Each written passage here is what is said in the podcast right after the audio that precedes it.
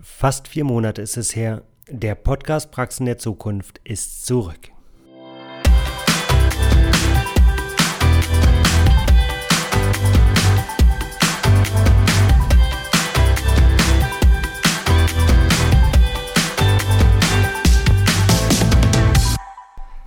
Hallo und herzlich willkommen zu Praxen der Zukunft, dem Podcast für eine moderne Heilmitteltherapie.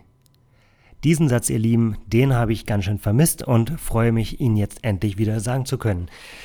Wir, und mit wir meine ich den Gino, Gino Sayer, der Physiotherapeut und Medizinpädagoge hier im Team und ich, äh, Jan Hollnecker, der Gründer von Theraphysia, ähm, interdisziplinären Praxen in Berlin. Wir werden nach unserer Sommerpause jetzt wieder loslegen. Und bevor wir richtig loslegen, war es uns wichtig, euch einen kurzen Abriss zu geben über so die Punkte, die uns jetzt gerade beschäftigen und denen wir in den nächsten Wochen und Monaten nachgehen werden.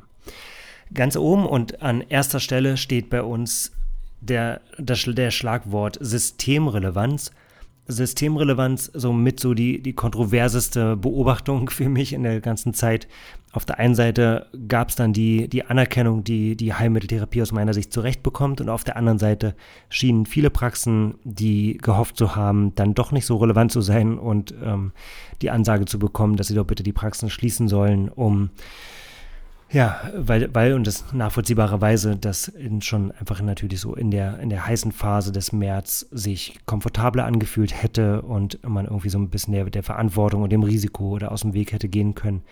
Die Praxen aufzulassen und seinen Mann oder seine Frau zu stehen, war sicherlich die herausforderndere Variante.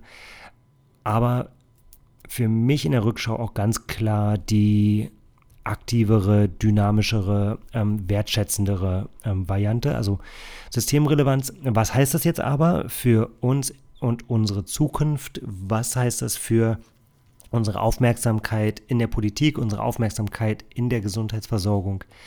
Über all das ähm, werden wir sprechen. An Platz 2 habe ich stehen Wert der Therapie.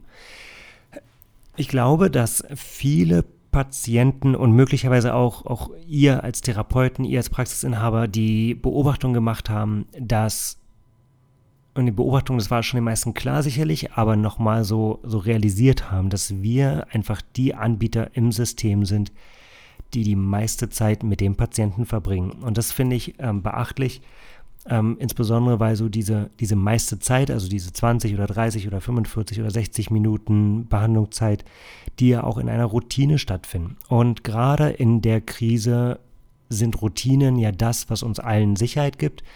Und da bin ich mir ganz sicher, dass viele von euch die Beobachtung gemacht haben, dass es ähm, wahrscheinlich in dem einen oder anderen Termin gar nicht so sehr um die Anwendung der ganzen Techniken anging, sondern ankam, sondern ähm, vielmehr auf, die, auf den Umstand, dass man füreinander da war, dass man die Routine hatte, dass auch Patientinnen und Patienten, die sonst ähm, ja vielleicht gar nicht mehr so sozial eingebunden sind, ähm, jemanden haben zum Reden. Also der Wert der Therapie, glaube ich, etwas, was, was man sich auch nochmal auf der Zunge zergehen lassen darf und muss, um nicht zu vergessen, wofür wir stehen und welchen Wert wir, und mit wir meine ich jetzt alle handelnden Personen, in der Heilmitteltherapie unseren Patienten geben.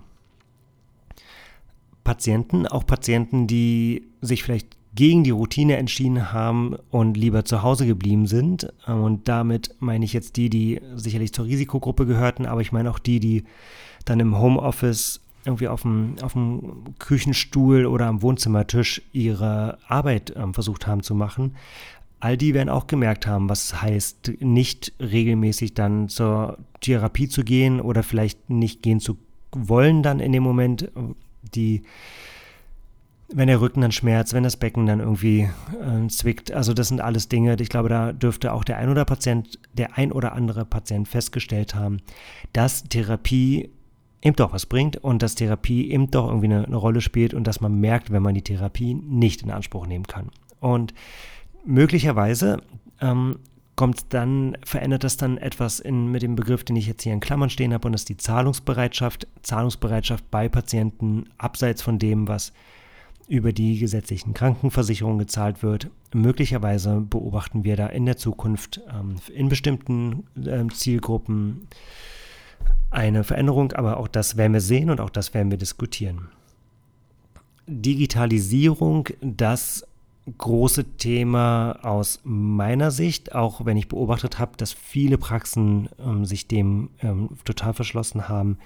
Die Videotherapie ähm, aus meiner Sicht also wirklich das Knallerinstrument in der ganzen Zeit, das Knallerinstrument, aber hoffentlich dann auch bald wieder nach der, nach der ähm, Corona-Zeit oder auch währenddessen wieder. Ähm, ich glaube einfach die Flexibilität, die Therapeuten dadurch erleben und auch die Patienten dadurch erleben und alle positiven Auswirkungen, die das hat, für ja, die Vereinbarkeit von, von Familie und Beruf zum Beispiel. Ich glaube, das sind alles Dinge, die ähm, dieser Beruf braucht und die diesem Beruf gut tun werden. Und das alles auch eben in entsprechenden Dosen mit der gerne den, den entsprechenden Studien, in welchem Umfang dann Teletherapie Sinn macht oder nicht. Eigenverantwortung bei Patienten ähm, aus für mich die Beobachtung aus der Videotherapie. Es war interessant zu sehen aus in, in, für mich, wie Patienten wohl doch eine andere Rolle annehmen, wenn sie in eine Praxis kommen und die Erwartung haben, dass ihnen geholfen wird. Oder wenn sie dann eben, oder im Kontrast dazu, wie sich dann wie sie sich dann ähm, verhalten, wenn sie zu Hause sind, in dem Kontext, in dem, in dem Umfeld, in dem sie gewohnt sind, Verantwortung für sich zu übernehmen. Für mich wirklich ein ganz, ganz as relevanter Aspekt und da werden wir uns ein paar gute Gesprächspartner zu suchen, um dem noch weiter nachzugehen. Therapeutische Apps auf einmal auch in aller Munde, denn wenn man Videotherapie macht und nicht zusammen ist, dann ist ja schon die Frage, wie man Übungen weitergibt. Auch da scheint sich ein bisschen was zu tun auf dem Markt. Ähm, werden, wir, werden wir uns ein paar handelnde Personen einladen, gucken, was passiert. Der nächste Punkt, den ich hier auf meinem Zettel habe, sind Therapiekonzepte.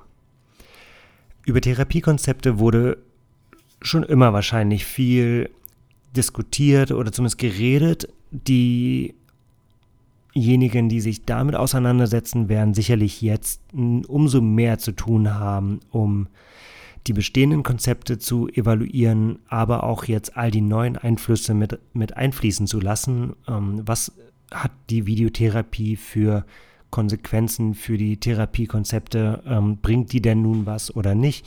Welche Rolle spielt denn die Eigenverantwortung in den Konzepten? Wie kann man ja, die, die ganzen Leistungsanbieter ähm, dann mit einbinden? Ich glaube, da, da ist jetzt durch die durch diese moderneren Medien, ähm, die wir jetzt alle genutzt haben, stehen da so viele Chancen im Raum ähm, für mehr Kommunikation tatsächlich, sodass ich gespannt bin, wie sich jetzt neue Therapiekonzepte ausgestalten lassen und ähm, was sich da was sich da so ähm, entwickeln wird. Also Therapiekonzepte sicherlich ein ganz großes Thema im, in einer sich total verändernden Umgebung.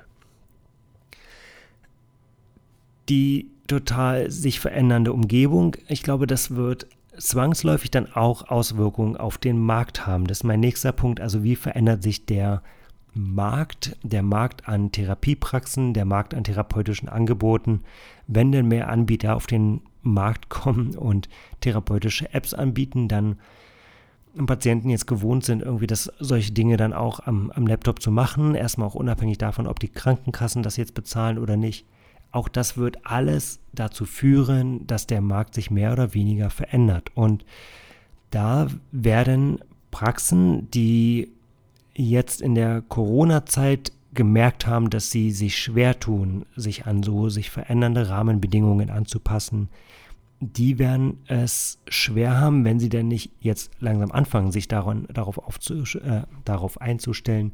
Die werden es auch schwer haben in der Zukunft. Denn eine Sache ist, glaube ich, wirklich klar, dass äh, all das, was jetzt gerade passiert, wird nicht einfach wieder weggehen und wir werden ganz sicher nicht zum alten Status quo zurückkommen die Praxen werden die Aufgabe haben, sich auch in Zukunft auf neue Anforderungen, neue Rahmenbedingungen ähm, anzupassen und darauf zu reagieren, ob sie das jetzt mögen oder nicht. Als nächsten Punkt habe ich die Mitarbeiter auf dem Zettel stehen. Mitarbeiter ja, hat verschiedenste Aspekte. Zum einen haben sicherlich viele Mitarbeiter dann auch sehr genau beobachtet, wie sich ihr Team, ihre, ihre Führungskräfte, ihre, ihre Praxen ähm, verhalten haben in der Zeit. Und ich kann mir vorstellen, dass die Werte sich dann auch ein bisschen verändern, dass möglicherweise dann, ich nehme ein ganz allgemeines Beispiel, dass eben nicht der, die Praxis, die eben das ganze Geld rauswirft, um jetzt irgendwie die, hoffentlich noch mit dem, mit dem maximalen Stundensatz überhaupt noch einen Mitarbeiter abzubekommen, die Aufmerksamkeit bekommt oder die Zusage dann bekommt, sondern dass man dann schon ein bisschen genauer hinguckt, was macht die Praxis insgesamt, wie gut sind die aufgestellt, haben die sauber gewirtschaftet und, und, und, und. Und ich glaube, dass in dieser sich wandelnden Zeit sicherlich ähm, solche Sicherheitsaspekte nochmal eine größere Rolle spielen. Ein Stück weit habe ich das auch als Hoffnung, will ich mal sagen, ähm, auch wenn es aus einem negativen, aus einer negativen Entwicklung in der Welt um die Heilmitteltherapie herum ähm, resultieren könnte.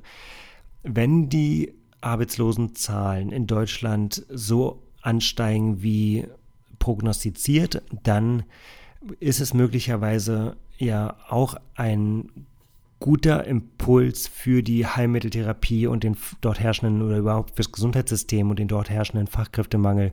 Möglicherweise sind dann Physiotherapie, Ergotherapie, Logopädie, Podologenstellen die sicheren Arbeitsplätze in unserem Land und das wäre ja eine, eine schöne und für alle Patienten mit eben einem Behandlungsbedarf sehr gute Nachricht.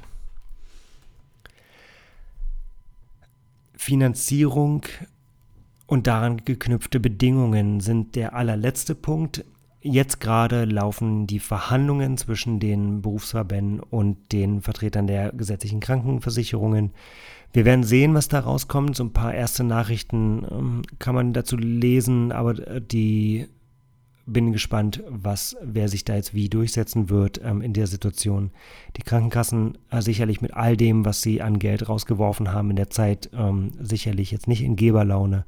Und auf der anderen Seite eben wir alle mit den erhöhten Anforderungen an uns, und sei es nur das Thema Hygiene, sicherlich auch ähm, zu Recht und mit breitschultrig irgendwie aufgestellt ähm, mit Forderungen, die dann auch angemessen sind. So, ihr Lieben, das war jetzt der schnelle Rundumschlag rund um die Themen, die aus meiner Sicht eine große Rolle spielen werden ähm, in unserer Branche und denen wir vorhaben nachzugehen in den Interviews, die wir die nächsten Wochen und Monate aufnehmen dazu. Auf die Gesprächspartner freue ich mich riesig und ich glaube, dass wir eine ganze Menge lernen können und hoffentlich eine ganze Menge, ihr dann auch eine ganze Menge rausziehen könnt für euch, für eure Praxen, für eure Therapie, auch wenn im Umfeld die Dynamik und Unruhe und irgendwie auch die, die Risiken ähm, sicherlich immer noch weiter herrschen werden.